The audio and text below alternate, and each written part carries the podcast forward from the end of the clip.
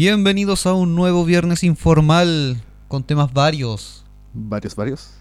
temas culturales que van a servir para cualquier fiesta y, y dártelas de inteligente. Aquí les traemos todos los temas que les sirven para ligar. Sí, para hacer más o menos la reunión familiar, Claro, para impresionar a, a la tía evangélica. tal vez, tal vez. O en una de esas puede terminar en un conflicto bélico y una casa destruida y un gran incendio y asesinato múltiple. Pero les va a servir para conversar y matar es una el gran rato. posibilidad. para pasar estos momentos de aburrimiento, eh, confinados algunos, La mayoría. la mayoría. Ahora se agregó confinamiento a la quinta región, a dos sectores, que son los grandes sectores de la quinta región, Viña del Mar, Valparaíso. Sí. Ahí también tenemos seguidores, así que también vamos a ayudar de... va- Vamos a servir de, de apoyo psicológico. Cuando acabe la, la pandemia van a salir to- todos más culturizados. Sí, van a ser todos más culturizados, más, más... inteligenciosos. Sí, habilositos. O como se dice vulgarmente, terrible vivo. Terrible vio. Hoy les traigo, bueno, les traemos, aunque generalmente los días viernes me, me toca a mí traer el tema de conversación y Jumi se está ocupando los sábados de lo paranormal, después eso va a cambiar, vamos a ir alternándonos los temas. Pero por hoy vamos a hablar de, de algo, un cuestionamiento existencial muy grande, que más de alguno lo ha tenido alguna vez, cuando estás reproduciendo música en tu celular, en, en tu mini componente, en la radio cassette. ¿Por qué la leche sale blanca si el pasto es verde? Eh, no, primo. Hoy vamos a hablar de dónde nace la música. Más de No. algunos se lo ha preguntado de dónde viene toda, toda esa sarta de notas y, y cómo nacen las melodías. Sí. Hasta lo que llegó ahora actualmente. Siento que, que mi duda era un poco más profunda, pero vamos a guiarnos por este tema el día de hoy. Sí, hoy día vamos a hablar de música. Sí. Ya hemos saturado mucho el cine en los últimos capítulos, así que ahora vamos a hablar de música. Y aquí sí van a haber conflictos bélicos porque los estilos musicales son muchos, variados y con distintas masas de adeptos que ahora van a decir, no, el mejor estilo musical es este, el mejor es este otro. Hay una gran variedad de estilos musicales y gustos. Infinita. En los, en los No vamos a profundizar hoy día en los estilos musicales, así que, porque si no ya con eso tenemos, No, tenemos- no vamos a terminar nunca de grabar. podemos hacer un programa completo solamente para capítulos de eso. Y podríamos hacerlo más adelante con algunos invitados que nos puedan guiar. Vamos a traer músicos. O al menos que conozcan bastante música. No necesariamente que alguien sea músico puede conocer mucho de música. Sí, también. Vamos a culturizarnos. Y para empezar a resolver esta gran pregunta existencial de dónde viene la música, vámonos al origen. De hecho es al origen de todo. Eh, está revisando información de algunos artículos científicos, porque yo me voy en investigaciones muy profundas y muy serias. Muy serias. Y esta vez no visité Wikipedia. No, sí, estamos tratando de no usar Wikipedia. No, estamos buscando fuentes alternativas eh, Claro. que sean más creíbles, que tengan más bases científicas que Wikipedia. Para el colegio está bien Wikipedia, pero ahora necesitamos investigar un poco más. Estamos conociendo la página 2 de Google. Claro. O al menos la línea 3 y 4 de, de la primera página de Google. Claro. Ya cachamos que abajo sale Google y salen varias O. Y eso te indica la cantidad de páginas que va avanzando. ¿Todavía aparece? No sé, en mis tiempos cuando En revisaba, cuando tiempos, llegaba sí. hasta abajo lo veía. Ahora creo que creo que ahora aparece Google y solamente el número de página. no. En mis tiempos llegábamos del 11 para adelante. En mis tiempos ocupamos alta vista. Así, lloro. Ya que nos fuimos tan atrás, vamos a ir al. Nos vamos al paleolítico. Un poquito más atrás y como unos meses más atrás de eso, Sí, al paleolítico. A los hombres de las cavernas. siempre terminamos llegando hasta allá. Es que creo que todo se origina en esa época. Todo sale de allá. Bueno, no todo. Ahora vamos a darnos cuenta de que hay algo que se originó antes que otra cosa que se pensaba que se había originado primero. Mm, démosle. Bien. Resulta que también aquí vamos a, a dividir teorías. Eh, en todas las investigaciones arqueológicas se, eh, uno se ha dado cuenta que te muestran las pinturas rupestres, que son, eh, la- entre comillas, un diario de vida que llevaban los hombres de las cavernas, o se dice que todo lo que ellos dibujaban era lo que ellos hacían en sus quehaceres comunes y silvestres. También hay una teoría de que esto se ocupaba como una especie de magia, de que lo que ellos deseaban lo plasmaban en las paredes, como una especie de sigilo, y se obtenía lo que querían. O sea, es como quiero cazar un mamut, dibujaban un mamut y después ellos iban Ah, y claro, cazaban un claro, mamut. claro. Era como eso. Pero si nos vamos a la teoría de que ellos estaban plasmando sus vivencias cotidianas, eh, hay varias escenas pictográficas que muestran que eh, estos hombres de las cavernas ya tenían ciertos instrumentos musicales. Básicamente eran percusiones y flautas hechas de huesos Mm. que se han encontrado en, en Alemania, creo que fue que, que leí, que había una excavación arqueológica donde se encontraron vestigios de, de instrumentos musicales del Paleolítico, hechos de huesitos y piedritas. No solamente chupaban el huesito, también lo soplaban. También lo soplaban, después de Muy que se comían el mamut y chupaban el hueso, Claro, ahí le hacían los, los hoyitos y soplaban el hueso. buscaban en la ferretería más cercana una broca adecuada para perforar los huesitos. Una broca para hueso. Claro. Entonces, se dieron cuenta también hace un par de décadas que empezaron a investigar el tema de, de dónde venía todo el- lo que era la música y cómo influyó en la humanidad desde los orígenes. Y se dieron cuenta de que el, el hombre paleolítico, antes de aprender a hablar, su primer sistema de comunicación fue la música. Y esto lo sacaron de la naturaleza. Se dieron cuenta de que los animales, en general las aves, tenían distintos cantos, ya sea para parearse, para marcar territorio, para indicar que venía un peligro y ese tipo de cosas. Y se presume de que el hombre paleolítico empezó a copiar esta conducta de la naturaleza, ya sea de las aves y de ciertos animales. Ya que también se dieron cuenta que habían animales que con ciertos sonidos o, entre comillas, cantos, eh, marcaban territorios. Y así a lo largo del tiempo, cuando empezó a evolucionar este tema de, de comunicación musical, por así decirlo, que eran ciertas notas limitadas, ciertas tribus, para marcar territorio, cantaban.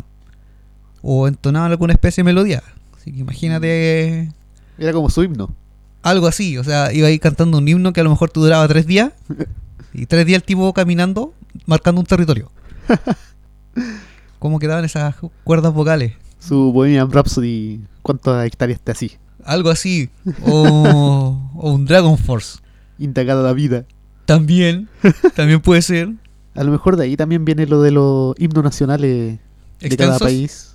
De Puede marcar su ser, territorio. Como ser. aquí cantamos este himno, así que este es mi territorio. Claro, puede partir por ahí también. Se puede tomar como una como una teoría. A lo largo de la del desarrollo de la de la sociedad de esa época, también se ha investigado de que la música servía como especie de supervivencia para el ser humano. O sea, este tipo de, como decíamos antes, el cantar o entonar ciertas melodías para demarcar un territorio, o también servía para, eh, al igual que los otros animales de la naturaleza, eh, mostrar sentimientos Mm. hacia otro, hacia otro humano en esa época, eh, demostrar miedo, eh, implantar, o sea, implantar miedo o respeto, y también demostrar que a veces venía algún peligro. Claro. Entonces, antes que todo, antes que la palabra y el lenguaje, apareció la música. La percusión era básicamente con rocas o los mismos cráneos de los animales que ellos cazaban, los golpeaban Cualquier con cosa que hueso. pudieran hacer un, un ritmo, seguir que un ritmo. seguir un ritmo, que eran ritmos bastante eh, planos, entre comillas, no- o sea, eran poca variación de melodía. Sí. Como era una copia de la naturaleza, eh, después ya con el tiempo eh, fue desarrollándose, ya apareció el Homo sapiens, el Homo sapiens sapiens, y empezaron a crearse las notas musicales. Aquí viene mi, mi requiem de mamut en do menor, en hueso traverso. Gracias. Gracias. bueno, después de esto, eh, también se encontró una, una piedra tallada de los sumerios que vendría siendo como la primera eh, melodía, por así decirlo, escrita en la humanidad.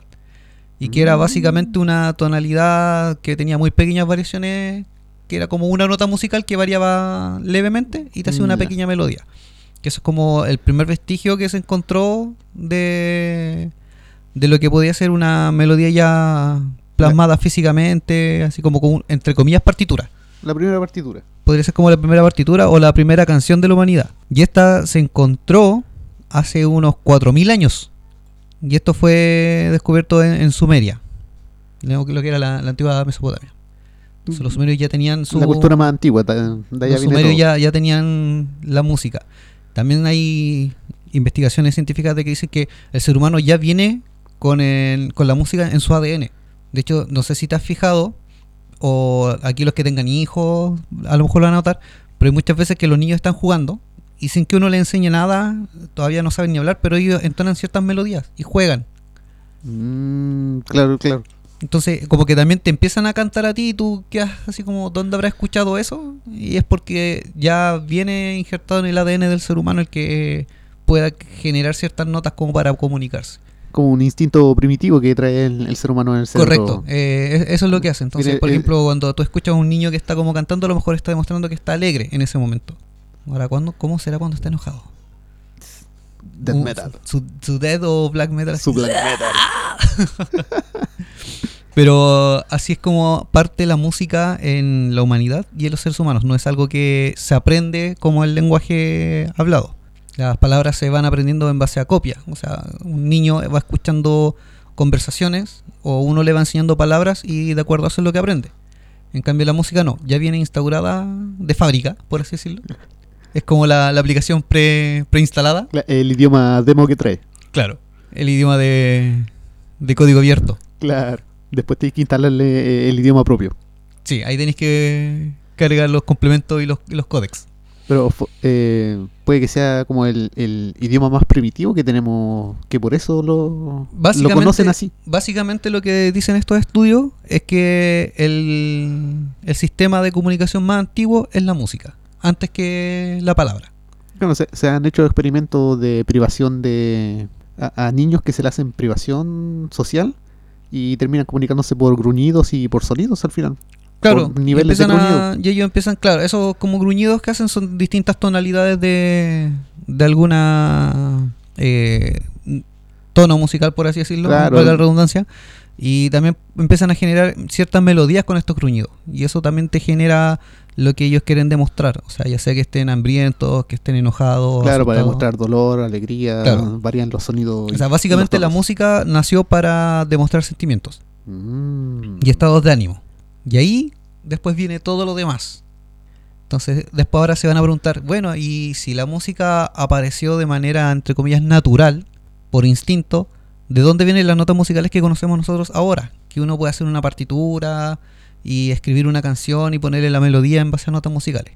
En la Edad Media aparecieron las primeras notaciones musicales, que vendrían siendo como la antigua escala musical, eh, no como la que conocemos ahora, pero esa se mejoró con el tema de los cantos gregorianos más adelante. Uh, Y ahí ya se, se creó así como la primera escala musical, que es como lo que se conoce en la actualidad, el do, re, mi, fa, sol, la, si. sí, sí. Y que también tiene su formato en, eh, americano, que es como en C, D, E, A, Ah, claro, claro.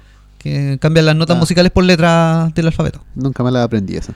He tratado de aprenderlas, pero cuesta un poco. Ya es cosa de costumbre. Pero los gringos quieren ser especiales en todo. Tienen su, su sistema métrico, su sistema de sí, notas. sí. De hecho, las notas musicales que tú conoces o que te enseñan en el colegio, do, re, mi, fa, sol, la, si, es como un sistema europeo.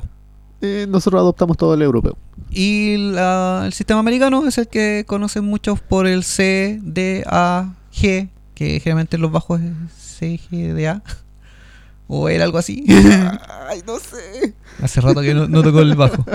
Mm. Uh. Uh. No, se me cortó la, una de las cuerdas, así que tengo que repararlo. Oh, sí. Así que básicamente así es como parte el tema de la música en la humanidad. A raíz de instinto, supervivencia y demostrar estados de ánimo. Básicamente para generar el, el primer idioma, el primer el lenguaje. primer idioma. O sea, está muy bien dicho cuando dicen la música es el lenguaje universal. Es lo que también te hace mejor comunicarte con otras personas. A veces tú no, no puedes conocer bien o no manejas bien un idioma distinto al nativo tuyo, pero al escuchar ciertas melodías, eh, a veces sin tener letras, estoy hablando ya de temas instrumentales netamente, Claro, claro. Te evocan ciertos sentimientos, sensaciones. Mm. Y a veces es lo que el autor de la pieza quiere plasmar, que tú sientas lo que él está sintiendo.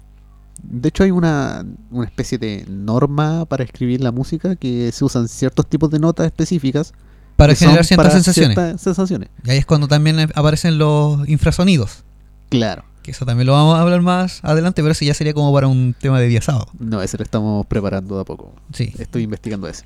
Pero para, para que tengan así como una leve idea de lo que estamos hablando, eh, hay un espectro de frecuencias que son audibles para el ser humano, que están los ultrasonidos, que son notas tan altas que el oído no lo percibe, pero sí a ciertos animales.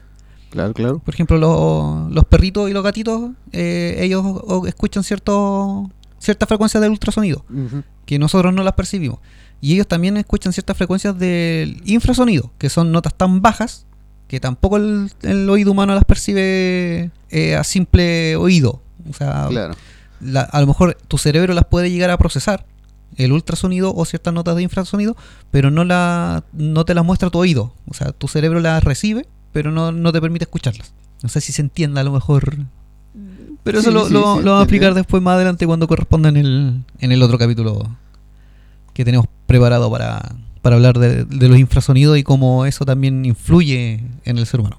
Para explicar un poco más de eso, eh, básicamente esa capacidad que tienen de sentir los terremotos es por el sonido que viene previo al, al movimiento telúrico. El infrasonido. El infrasonido. Son- Y por eso o que los se animales. llaman los sonidos subterráneos también. Claro, eso es porque los animales pueden detectarlo antes y empiezan a ladrar y a huevear antes. Hay una, ya que tocaste el tema de los, de los temblores y terremotos, eh, se están ocupando, bueno, o también se dieron cuenta en el sector de África y Asia, que los elefantes son capaces de percibir estos infrasonidos y ellos tienden a subir los cerros, tienden a escapar hacia lugares altos. Mm, En, en un principio no se entendía el por qué era el comportamiento de esto y después se daban cuenta de que ocurría un sismo y que a veces traía consigo un, un tsunami, ya que en esa Claro. zona es más propenso.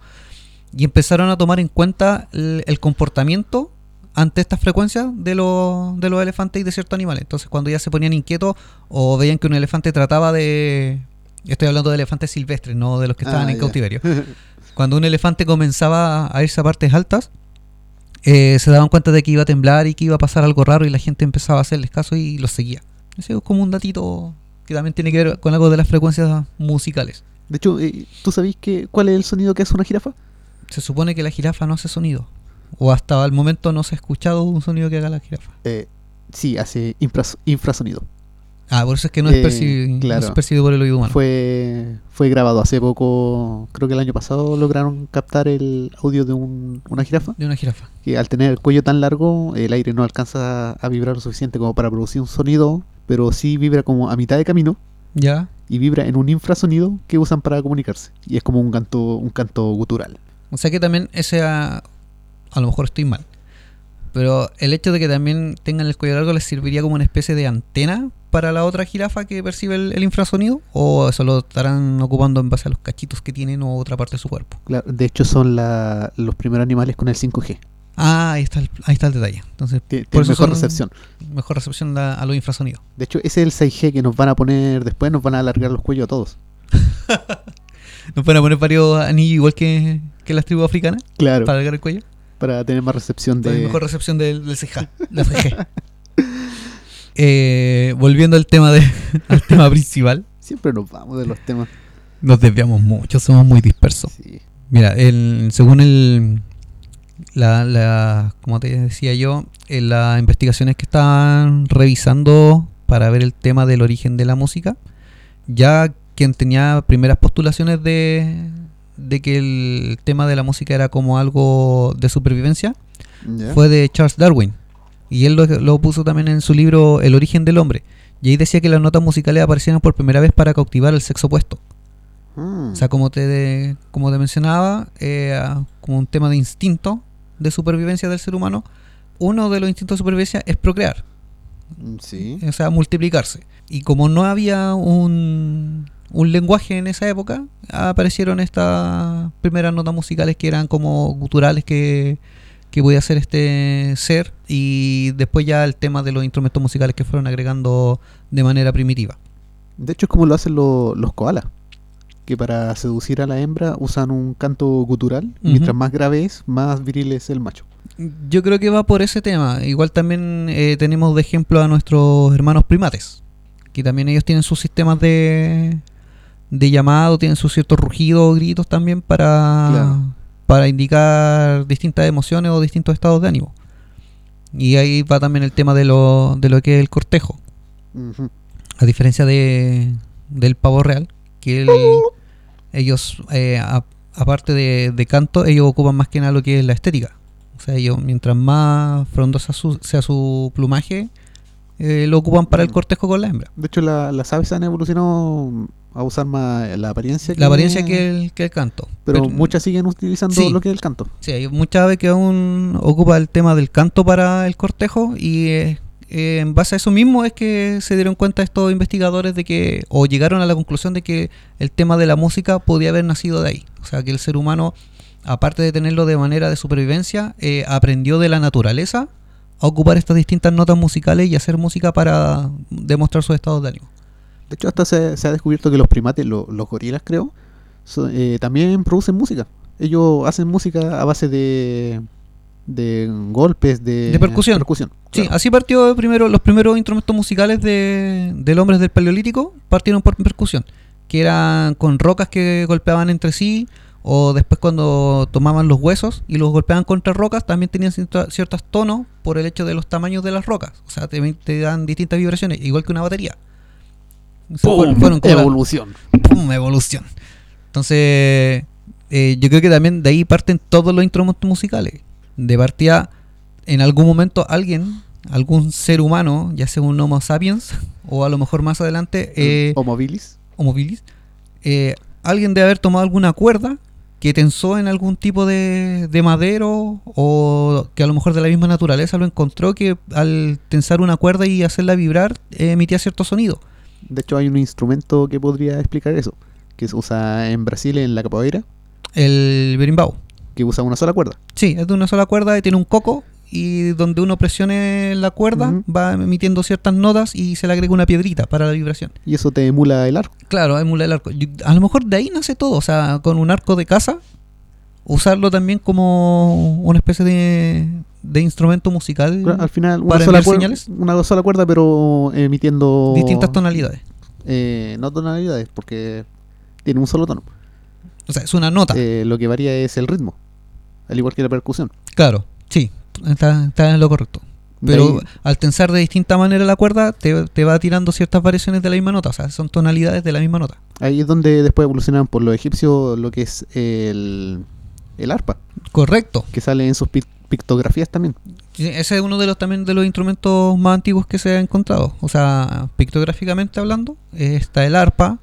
Creo que en, Mesopotamia también están las pictografías de eso. Sí, sí, hay distintas culturas que, que muestran distintos tipos de instrumentos musicales. La mayoría en un principio eran de viento, con estas flautas que te digo yo, que primero empezaron de huesos, después hacían otras en madera, dependiendo también de la cultura y del- de la ubicación. Por ejemplo, en Asia tenemos el bambú. Claro. Y hasta el día de hoy se fabrican instrumentos musicales de bambú que son como nativos de la cultura de, de Mm. Asia. Por ejemplo, en Japón y China eh, tienen ciertos tipos de, de flautas que son hechas netamente de bambú. Claro, que son como la, la tipo quena y otras que son las traversas, que es el disi.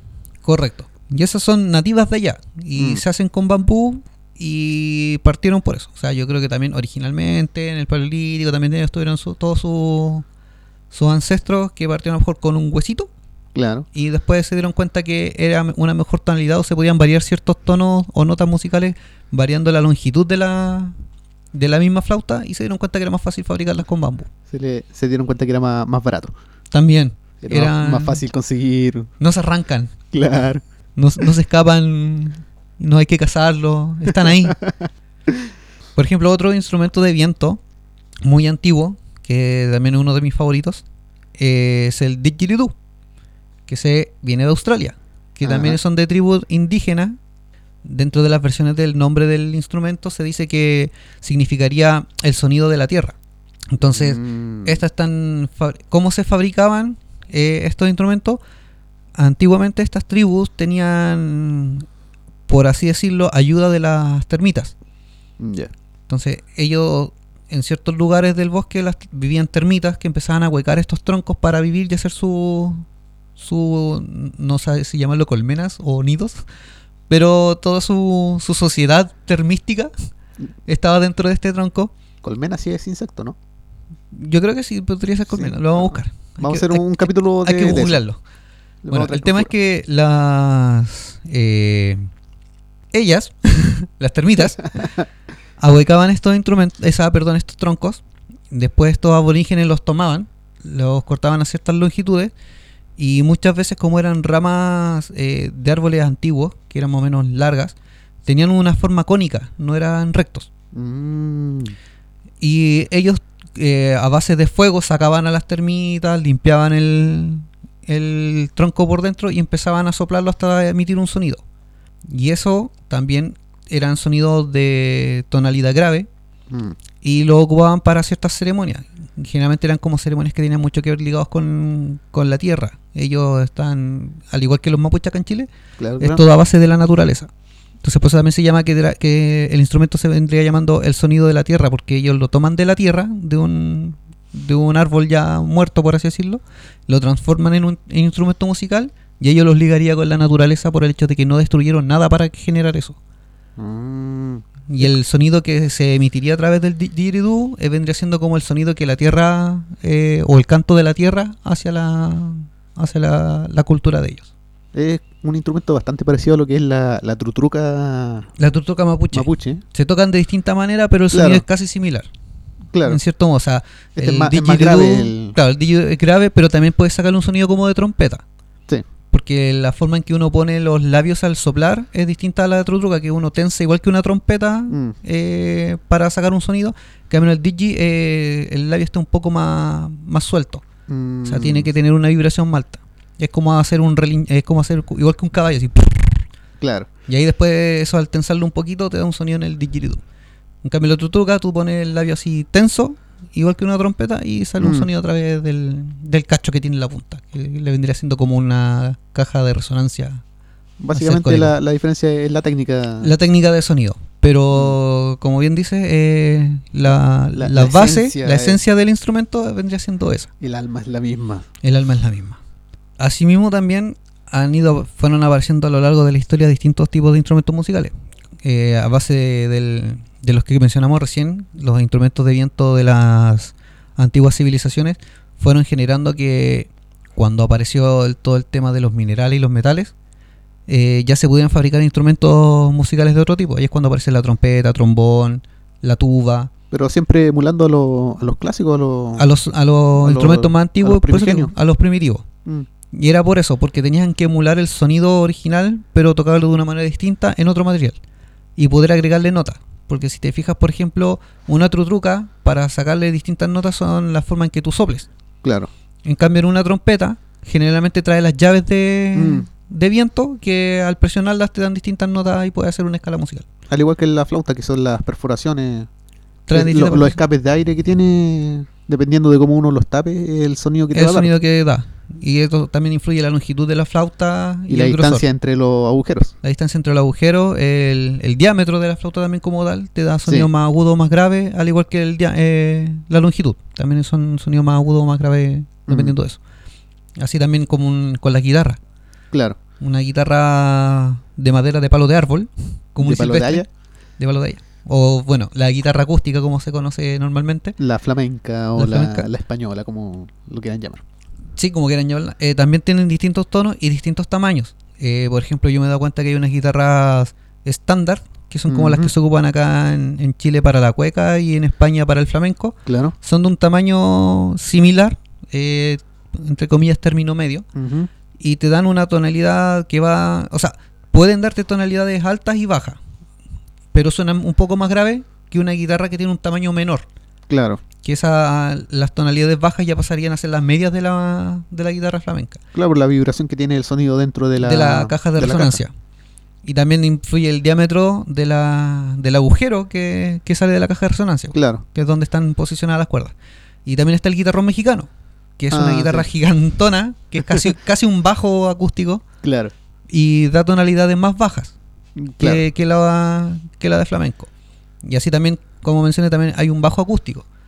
O sea, ya tenemos, tienes casi toda una orquesta que puedes fabricarte de manera acústica eh, y que con el tiempo se transformaron también a instrumentos eléctricos. Se- te- Esto fue empezando por la parte acústica. todo partió por Ah, la parte acústica No, y, no y- empezamos directo con lo eléctrico. y todo partió también por el tema de, de emular ciertos sonidos, ya sea de la naturaleza o querer inventar nuevos sonidos para generar melodías.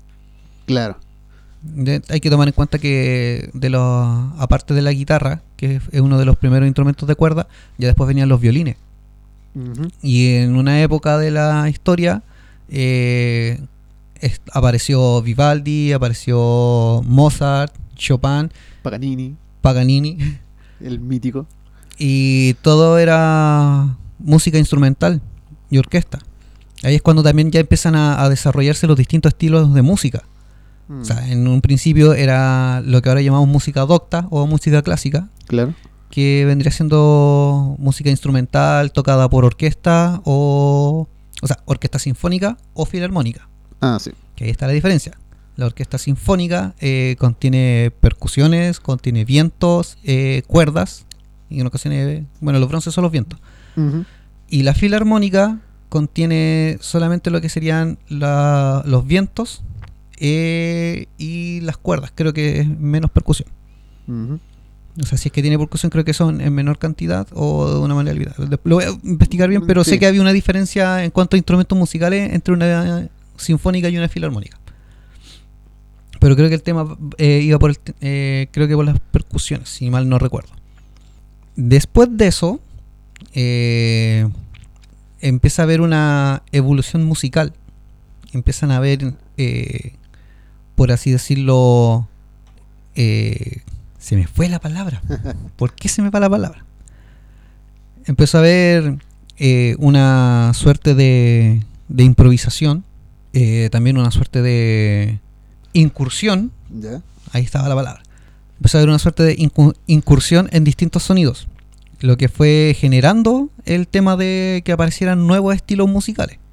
Ahí es cuando empieza a aparecer lo que es el rock, eh, lo que son las baladas, eh, lo que es la música sinfónica, que ya lo mencionamos antes, que en un principio era solamente casi todo sinfónico, y se empezó a agregar voces. Ah, O sea, primero estaba lo que eran solamente los coros gregorianos cuando empezó a generarse ya todo lo que era la escala musical como se conoce en la actualidad.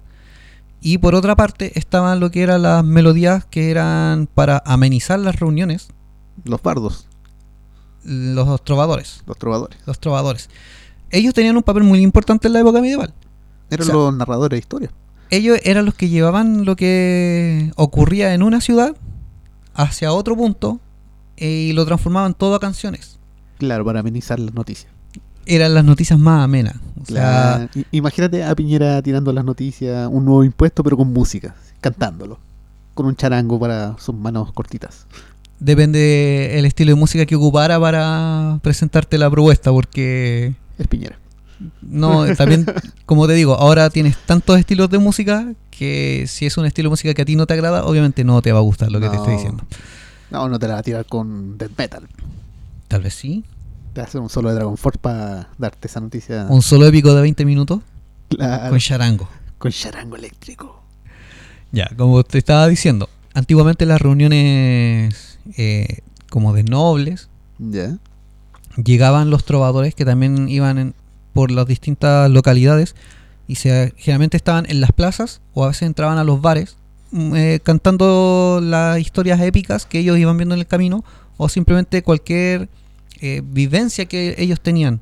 Ya sea Mm, que si se habían enamorado de una mujer en un pueblo, ellos le hacían una canción y la Claro. cantaban en otro pueblo, o contaban la historia de algún rey o alguna batalla eh, entre, entre reinos o localidades que por, por el que él haya pasado. De hecho, los mismos caballeros medievales tenían un, un trovador entre su equipo para que, Para que él anotara su historia sí. y después las pudiera narrar. Y transformaba una, una lucha normal en una historia épica que después la contaban y se pasaba, se transformaba después en una leyenda. Claro. Y eso es lo que llevaba también la historia a través del- de todos los territorios y hacía que se mantuviera esa, esa historia, que, que se mantuviera esa, esa, ¿cómo se llama? Esa como cultura que había. Mm. Por eso ellos jugaban un papel importante, como eran itinerantes y siempre andaban de un lugar a otro, eran como los que llevaban las noticias entre poblados. Ahora se hace algo similar, pero se suben a la micro a, a pedirte unas monedas.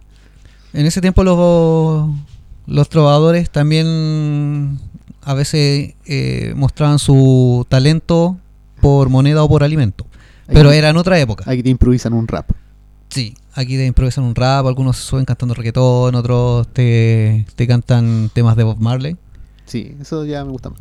o de Elvis, De Elvis. moviendo la pelvis. Oh. Pero, como te digo, son distintos tiempos. Eh, en la antigüedad, en la época, en la Edad Media, era como la necesidad de ellos. Como ellos iban de un pueblo a otro, no tenían un trabajo estable, nada. Entonces, a cambio de su canto, ellos a veces pedían alimento o unas monedas para, para sobrevivir. Eran los considerados los bohemios. Los bohemios. O sea, si una muchacha se llegaba a enamorar de un trovador, era Uh, un caos. De hecho, en base a esas mismas melodías de los trovadores, es lo que existe actualmente el heavy metal. claro. o también el metal sinfónico. Porque tomaron muchas referencias de la época de cómo podría haber sonado un, una melodía de un trovador y se le agregaron a, a estas piezas musicales eh, ya de rock pesado o de heavy metal y es lo que se conoce actualmente. Bueno, eh, el epic metal. El epic te- te metal narran una historia fantástica, llena de ilusión. Que generalmente está ambientada como en la época medieval o, o en juegos de rol. Claro. En juegos de rol tipo Calabozos y Dragones. Ahí tenemos como Mago de Oz, Arleston, que cuentan puras historias piratas. Dragon Force. Dragon Force. Pero hay dos bandas, una es Alstorm y la otra es Halestorm.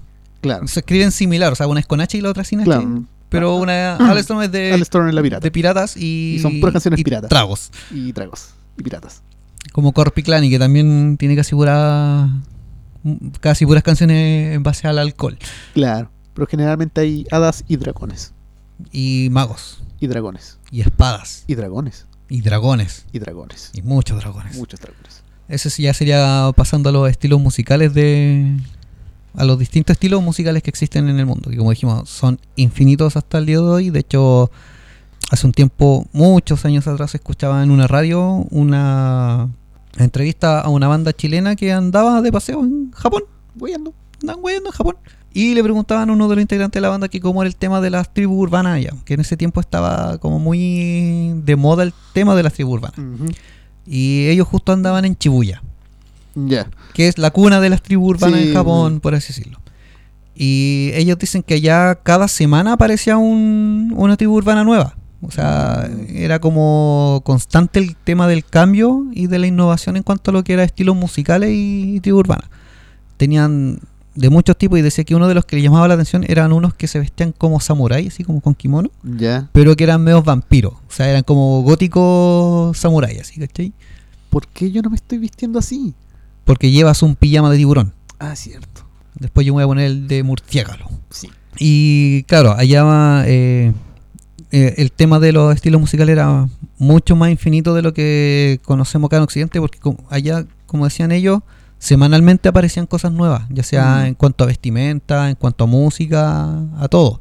Acá en Occidente, eh, entre comillas, un poco más limitado, por así decirlo, o a veces, bueno, ahora se conocen más Ah, estilos ahora musicales. sí, claro. Ahora se, y es más fácil conocer estilos musicales ahora y crear Claro. estilos musicales. A diferencia de años atrás donde la internet no era tan accesible o donde no existía la internet prácticamente, conocer un estilo musical te tomaba meses a veces Claro. o años y era según el- la repercusión que tuviera en, en las radios hacia el público. O sea, hay que Mm. tomar en cuenta que hace varios años atrás era común, entre comillas, escuchar a Metallica en Radio Carolina Sí. o a Maiden. después venía una de System. System of a Down. Sí, o sea, había como una variedad, o sea, tenían cabida el rock y el metal en las radiodifusiones nacionales acá en Chile y de un tiempo a la fecha apareció el reggaetón y ya desapareció todo lo que era rock y metal. O sea, existen ahora radioemisoras que, que se dedican al rock eh, en general, que son contadas con los dedos. Sí. Eh, por lo menos acá en la quinta región tenemos una que es la radio Ritoque, Ajá, sí. pero la más emblemática es una de Santiago que es la radio Futuro. Sí. Esa es como la una de las primeras en dedicarse netamente al rock y que más años ha prevalecido. Sí. Porque en su tiempo también estuvo la, La- la rock and pop. la rock and pop. Que era antiguamente era Más rock que rock, pop. rock más que pop. Después pasó a ser más pop que rock. Y ahora es. Ahora ya no lo sé porque no la escucho hace años. Yo tampoco. Y en su tiempo la radio concierto también se dedicaba eh, una época de su existencia a lo que era el rock y el metal. De hecho, Sí. tocaba mucho lo que era Ramstein en ese tiempo, Marilyn Manson, Mm, The Gathering, un Oh. sinfín de bandas, Moonspell. O sea, ellos eh, variaban entre todos los estilos de metal. O sea, iban desde el heavy metal, death metal, eh, tenían un espacio en la noche para el black metal, había doom, rock, rock clásico, o sea, de todo. Eh, pero como les decimos, actualmente existen ciertas emisoras que se dedican a. le dan el espacio y la cabida al, rock y al metal. Una cosa que, suele notarse cuando uno escucha distintos tipos de, de bandas es que varía bastante el estilo musical dependiendo del país de donde nace. Por ejemplo, un metal gringo es muy diferente a un metal eh, alemán, un metal europeo o el rock eh, latinoamericano. Tiene también un estilo más, más sabroso, más... correcto. Mira, en lo que estaba viendo en, en uno de los torpedos que tenía, estaba el tema, ese hablaban justamente de eso, de, de cómo aparecen los, los distintos estilos de música, las distintas ramas musicales. Y una de las cosas que importan en, en estos géneros es el origen, el país de origen, eh, la época y la cultura que se está viviendo en, en ese momento. Claro. Por ejemplo, como dices tú, un, un tema rockero o metalero norteamericano tiene una connotación distinta a lo que es el europeo, el alemán o el escandinavo. Mm, Claro. O sea, tienes que tomar en cuenta de que los países del norte de Europa eh, vienen con toda la cultura de los vikingos. Y ellos hasta el día de hoy lo mantienen eh, esa mantienen ligado a esa cultura, o sea, no es algo que no se perdió, tratan de, de mantenerlo aún y, y de cuidarlo, que, que no se pierda, o sea, se transmite de generación en generación. Y obviamente ellos también tenían su, sus melodías para ciertas eh, ciertos ritos, ciertas ceremonias. Y esas mismas son las que se van ocupando y se van actualizando a melodías eh, contemporáneas. O sea, por ejemplo, si aparece una, una banda rockero metalera, va a tomar ciertos matices de, de estas melodías antiguas vikingas y las va a agregar con instrumentos nuevos. A lo mejor van a Claro. mezclar ambos, ambos instrumentos para hacer una melodía nueva, Pero siempre hay, hay pero que tipos de- tenga su de- matiz. de sonidos y tipos de instrumentos que prevalecen dependiendo del estilo. Correcto. De, de la zona, más bien dicho. Por ejemplo, hay una banda que es japonesa, Wakaki Band. Ya, sí, me Ellos, por ejemplo, tocan rock y metal, pero usando instrumentos nativos eh, originarios de Japón. Claro, usan solamente, o sea, no solamente, usan mucho lo que son instrumentos clásicos como el koto, el disi, el erhu, no, erhu no, ese es chino. pero de la El mayoría del, shamisen y todo la- eso. del, nove- del 100% de los instrumentos que ocupan ellos en sus canciones, el 90% Mm. son instrumentos clásicos nativos. O sea, lo único que se le agregó fue la batería Y una y guitarra una eléctrica. guitarra eléctrica. Lo demás es todo... Lo demás son solamente instrumentos nativos y de hecho la, la vocalista ocupa muchos tonos como los de las canciones que hacía la geisha. Sí. con ese vibrato eh, bueno no solo la quecha sino que eran, falseto, claro ese vibrato falseto, falseto.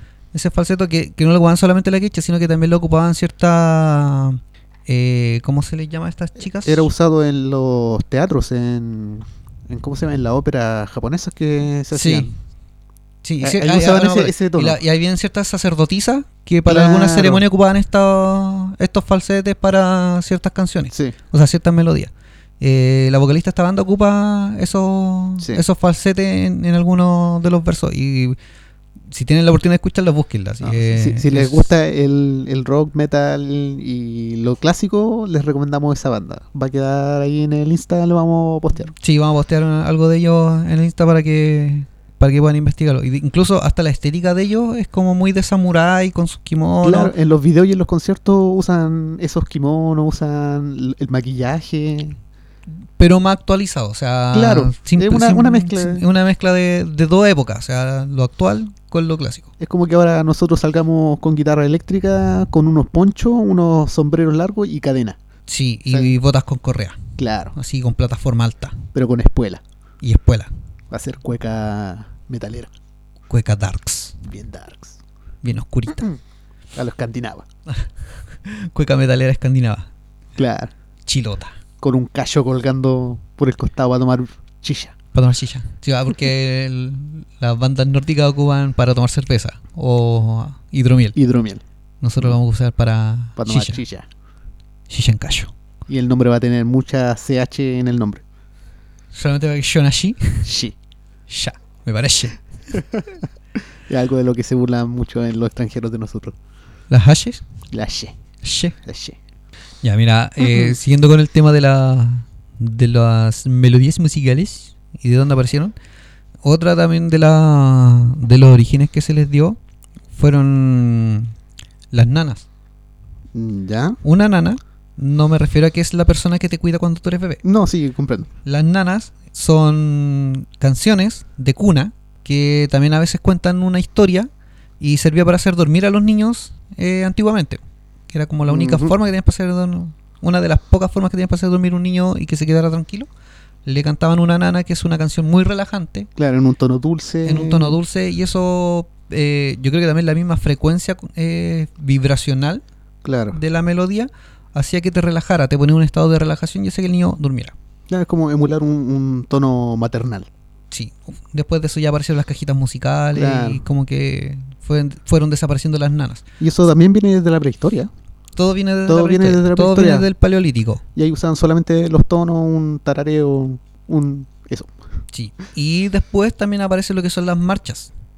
O sea, las marchas militares, eh, después también el tema de las marchas fúnebres, Las marchas de los estudiantes. Las marchas de los estudiantes, las de los mineros, las de los doctores. No, esas son otras. No, No, esa otra sí Ah, no, esa es ah, otro tipo de marcha. No, estamos hablando de marchas musicales. O sea, ya lo, lo que es ya la música eh, más de guerra, Claro, la banda de guerra. la banda de guerra, son marchas que permitían identificar a los ejércitos o también Mm. intimidar en base a, a melodías. Claro. O sea, cuando tú escuchabas un, un ejército venir con, no sé, 200 tambores y 200 Claro, cajas, siempre está el chico del tambor y el de la flauta. era muy- como muy para inspirar, claro, era para inspirar también al, al guerrero. o Era sea, como para motivarlo. Claro, era una, una melodía motivacional. Después, por eso también se fueron formando lo que eran la- las bandas de guerra Claro. en los ejércitos de distintos países, porque al ir eh, con estos tonos o estas melodías que a veces se, se inventaban para ciertos ejércitos, Claro. eh, les levantaba la moral y los motivaba para ir al campo de batalla. Mm. Y eso también después se ocupaban estas melodías eh, para recordar a los, a los héroes en batalla y, y era como también una especie de recordatorio épico, como la- las melodías épicas del medioevo, Mm. pero ya más rudos y más cuadrados, Claro. ya con una estructura musical De hecho, es- armada. eso va mucho en el tono y el tipo de percusión que hacían, porque esto viene desde, desde muy antiguo, volvemos de nuevo atrás, No si vamos a estar que, agarrando. que se usaban eh, por los magos, los hechiceros, para sus rituales. Ellos usaban también una marcación rítmica para sus rituales, para que todos armonizaran al mismo tiempo. Al mismo tiempo, sí. Que hasta el día de hoy se usa por los wicanos, que eh, es cantar una canción a un solo ritmo, guiándose con palmas, para que todos como que armonicen al mismo tiempo. O como Y- lo que hacen ciertas culturas que tienen solamente un una percusión, un tipo Mm. tamborcito como el cultrún. Claro. Y si uno se fija, eh, está en los mapuches, lo tenían los vikingos, lo tiene lo tenían los aztecas, eh, Sí, también. en, en África también. Mm, El, es el mismo instrumento, distintos tamaños, a lo mejor eh, la confección es básicamente la misma, un cuero en una especie de, de cono de madera. Ah, sí. eh, que en países puede ser un coco, en otros países puede ser un- alguna corteza de árbol Mm, cónica o que le dan la forma y lo empiezan a tallar en un tronco a- hasta lograr el sonido como de un pequeño tambor que se lo ponen en una mano y con la otra van golpeándolo y van dando cierta cierto ritmo a la ceremonia que se está dando que es como lo que dices tú porque lo ocupan los wiccas en ocasiones con las palmas de hecho en, en Japón también se ocupan mucho lo que son los tambores para ciertas ceremonias mm, sí, de hecho ellos tienen unos tambores gigantes claro. que se ocupaban en la época feudal también para para poder amenizar las ceremonias de los señores feudales. Sí. O sea, cuando llegaba el shogun, ellos dan unos espectáculos con sus tambores y todo tenía una coordinación perfecta. Claro. Sea, ellos pasaban días entrenando, tenían un- todo desarrollado lo- los músculos de los brazos de manera tal que, bueno, tienen que estar horas también soportando el, Sí, el no- tema de los... Para que piense que, que tocar esos tambores es cosa de golpear a- con unos palos, no. No, es eh. seguir un ritmo, no perderse y también tiene sus tonos. Depende a dónde golpees. Sí, tiene tono Eh, de hecho, todos los instrumentos de percusión es igual. Mientras más al centro, es como más grave el, el sonido y más agudo hacia la orilla. Claro, tiene mayor retumbancia. Correcto. La vibración. También la, la tensión que le da ahí al, al cuero. Ya, y el tema también de las melodías musicales influye en lo que son las frecuencias de vibración que también influyen en los estados de ánimo de la persona. Mm, Claro. O sea, aquí nos vamos a lo mejor desviar un poquito para un tema de día sábado, Ajá. pero tiene mucho que ver con lo que es la música. O sea, la música no nació netamente como entretención. Nació como un lenguaje, dijimos en un principio, pero también tiene su connotación eh, espiritual. O sea, se ha, se eh, ha investigado y está más que claro de que los seres humanos estamos hechos de una frecuencia, de una vibración, y todos vibramos de distinta manera, Claro. y eso influye en que tengamos cada uno su personalidad. También se dice que si que también una creencia que tienen los budistas que si al llegar a la meditación logras un estado de vibración que sea uniforme con el resto del universo, eh, tú vas a poder estar conectado con todos los demás y a lo Mm. mejor llegar a desarrollar entre comillas una telepatía, porque va a- a Claro. tener una conexión. ¿Y en qué influye la música aquí? Los distintos estilos musicales tienen distintas vibraciones según su instrumento y el ritmo de, de la melodía. Claro.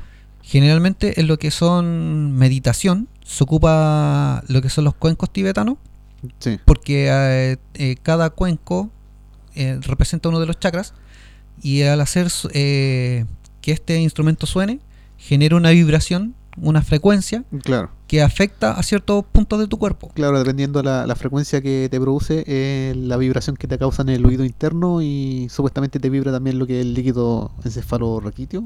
Sí, el líquido Una cosa así. cefalorraquídeo. Sí.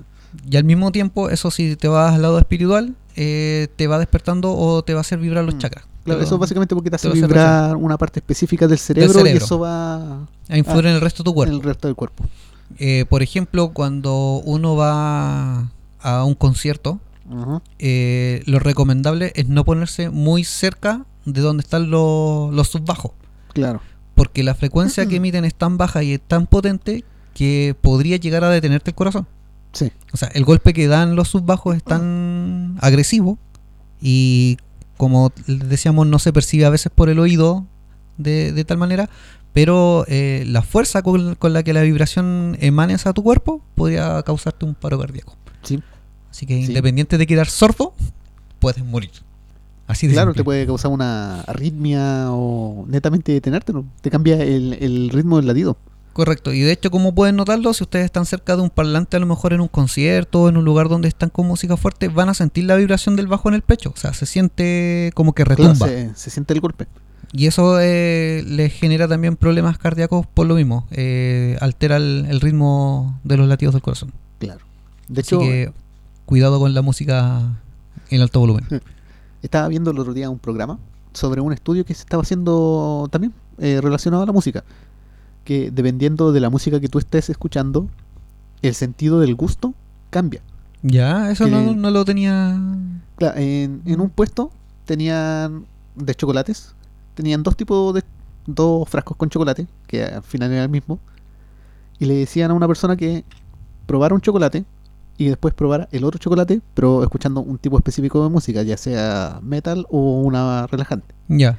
Y el sabor les cambiaba. Algunos O sea, decían, te alteraba la percepción del, del sabor. claro, algunos decían que el chocolate era más cremoso mientras escuchaban una música relajante. O que era con un tono más quemado, más tostado, dependiendo si escuchaban metal. Mira tú. Y todo eso de que los sentidos al final están todos conectados.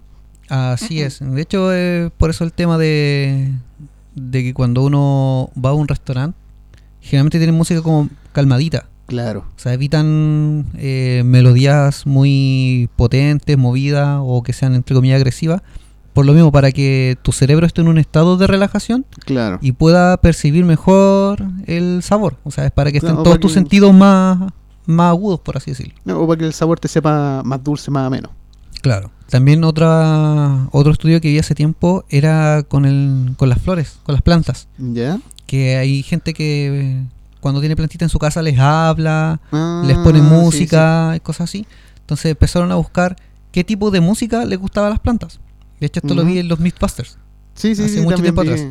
Eh, y por ejemplo, había ellos hacían unos invernaderos y ponían en- por dar un ejemplo, cuatro estilos de música distintos. Tenían cuatro invernaderos con cuatro estilos de música distintos. Y se dieron cuenta que la que le ponían death metal crecía súper bien, o sea, como que les gustaba la, la bulla. Pero es por la- Mm, el tema vibracional. Claro. O sea, una planta que tiene poca vibración eh, no se va a desarrollar tan bonita o tan bien no se estimula la- lo suficiente. Claro, es un estímulo vibracional que era por lo mismo, por energía y frecuencia. Aparte de Mm. darle, o sea, ellos a todos le daban como la misma ración de fertilizantes, las regaban a la misma hora. Era el mismo proceso para todas, excepto que cambiaba la música. Mm.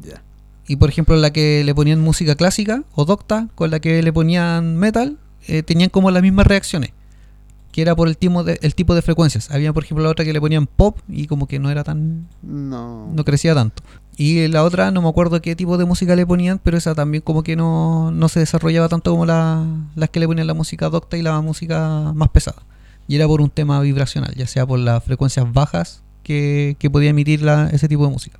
Mm. Así que cuando vean a alguien que tenga, que tenga plantitas en su casa y les pone música, no los traten de locos.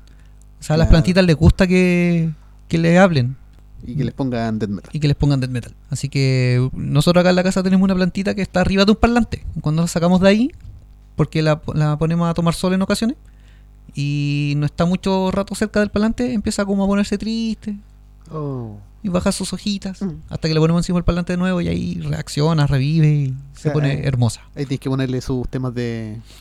de. Diren Grey. Sí, se obscure. Su Obscure. No, pero ella con cualquier música, mientras sienta la vibración del parlante, es feliz. Aunque nosotros generalmente escuchamos rock en la Mm. casa, Prende con agua. Sí, no, y aparte los parlantes también lo ocupamos para las películas. Ah, y claro. generalmente escuchamos películas de terror, de acción. Le gusta el terror. No, sí, le gusta la... Una planta Darks. Sí, le gustan las emociones Eh. fuertes. Es una GOTS. Sí, es muy... Es, es gótica. Sí, una planta gótica. Adopta un god. Así que eso sería más o menos con el tema del origen de la música. ¿Algún otro dato que tengas tú por ahí, Jumi, que aportar? sí, eh, ¿Algo que te venga a la mente? he estado pensando, con este mismo tema estaba pensando eh, con lo que es la música electrónica, lo que es el todo, todo lo que lleve mucho bajo, al final Ujú. está emulando esa el primigenio de la música, lo que es el seguir los ritmos, porque tampoco es una melodía. No, o sea, no, la estamos música... hablando de, un- de una ópera. No, la música electrónica eh, viene. Yo creo que también viene de, de emular este estos ritmos más o menos Claro, al final son, son pulsaciones nomás y también dependiendo llevan, del llevan tono. un ritmo. Claro, Varía un poco el tono a lo mejor de las percusiones y sí se le puede agregar cierta melodía, pero que no, no te afecta al resto. O sea, es como para distinguir una canción de la otra. ¿no? Y es lo que se hacía principalmente que eh, lo que en los ritmos era para fiestas, Sí, para eran- celebraciones y al final esto es lo que te provoca este tipo de música. Claro, te invita a moverte, a, bailar. De hecho, por te ejemplo, provoca esa sensación.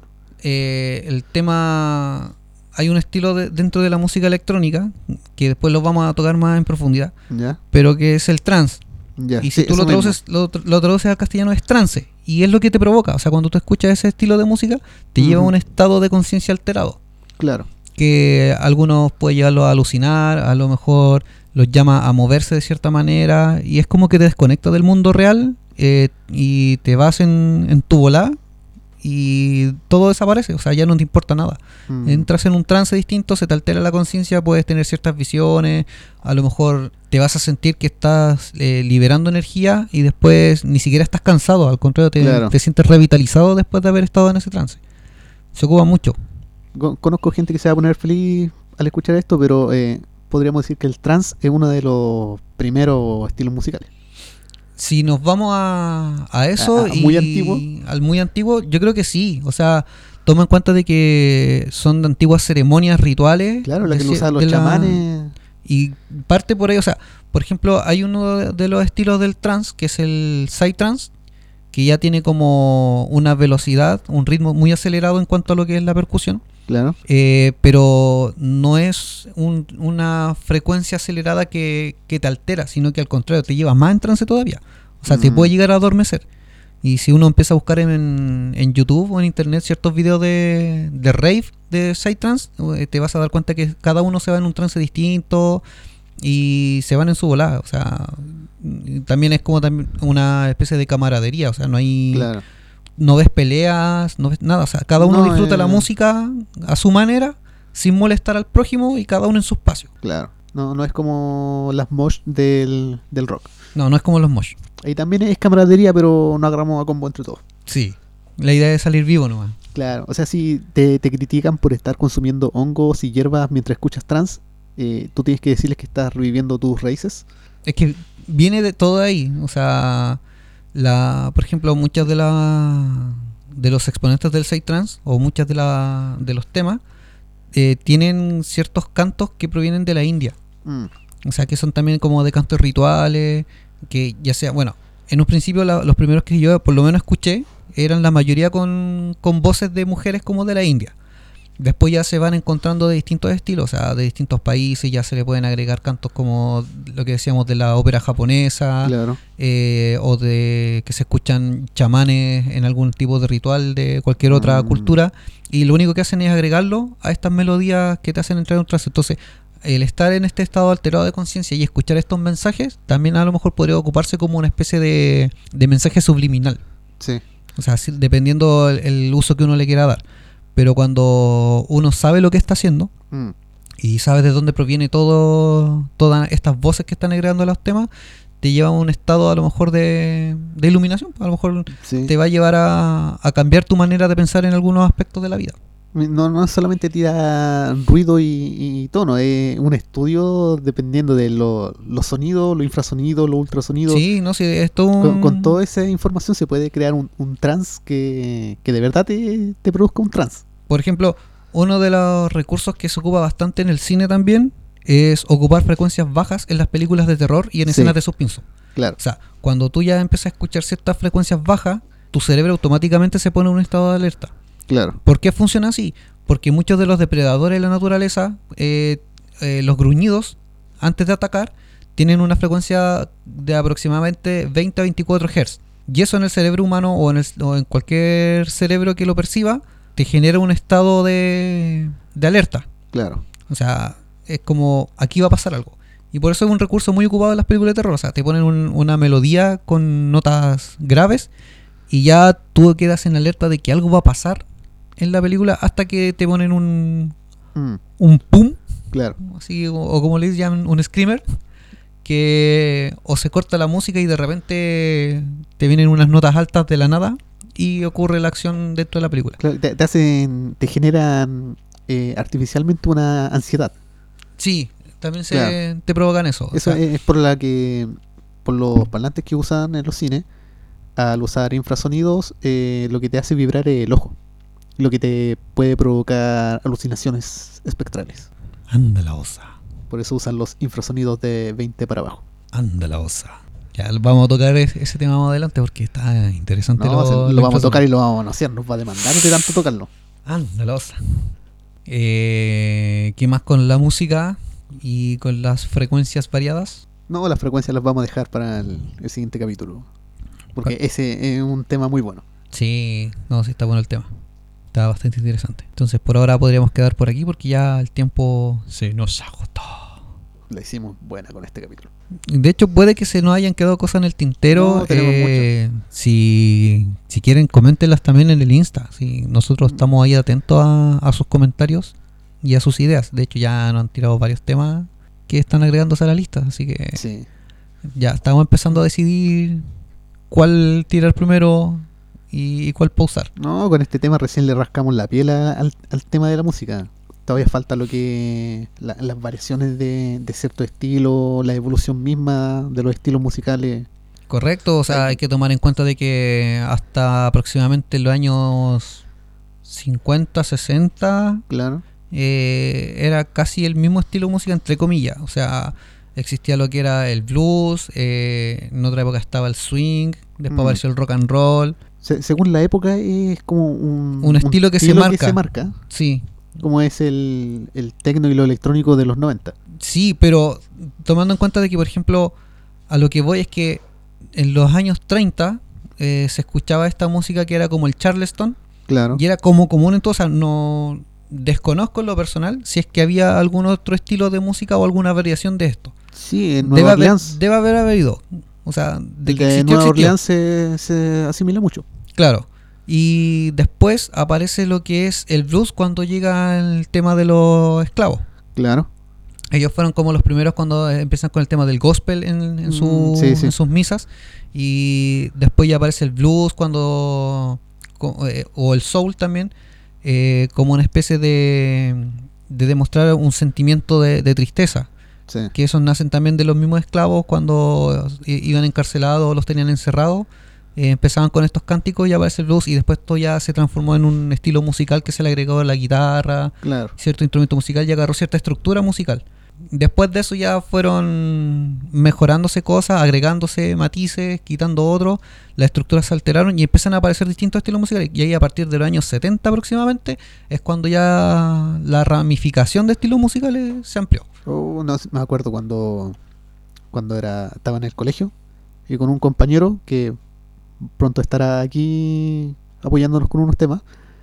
eh, sin internet, decidimos hacer un listado de estilos de rock, metal, y empezamos a llenar listas y tiramos tres listas por página y terminamos con tres hojas y faltaban temas musicales y Y eso imagínate era sin internet. musicales.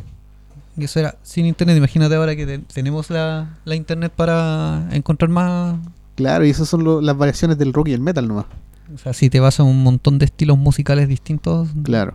O sea, en la lista que, que encontré yo en internet de los distintos estilos musicales era una lista bastante amplia y eso que se tocaban solamente algunos y los más comunes, o sea, los más conocidos o principales. Claro, es lo más alto de la rama nomás. Después vienen las ramas más pequeñas. O sea, es la punta del iceberg. Claro. Bueno, engendros, es hora de decir adiós por hoy. Ya estaríamos pagados con la cuota musical. Ya estamos. No, no estamos pagados, estamos. Abrimos una caja de. Pandora. Todavía falta el IVA y. y, y- y el mon- molido de moneda. Quiero todo esto en ficha. Que otro está en dulce.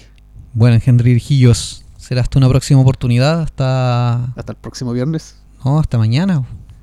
Mañana sábado paranormal. Mañana es sábado paranormal. Que mañana Jumi nos va a sorprender con un tema. Mañana les tengo algo muy sabroso, no se lo pierdan. Y sería todo por hoy. Sería todo por sería hoy. todo por hoy. Bueno, engendros, hasta la próxima. Hasta chao.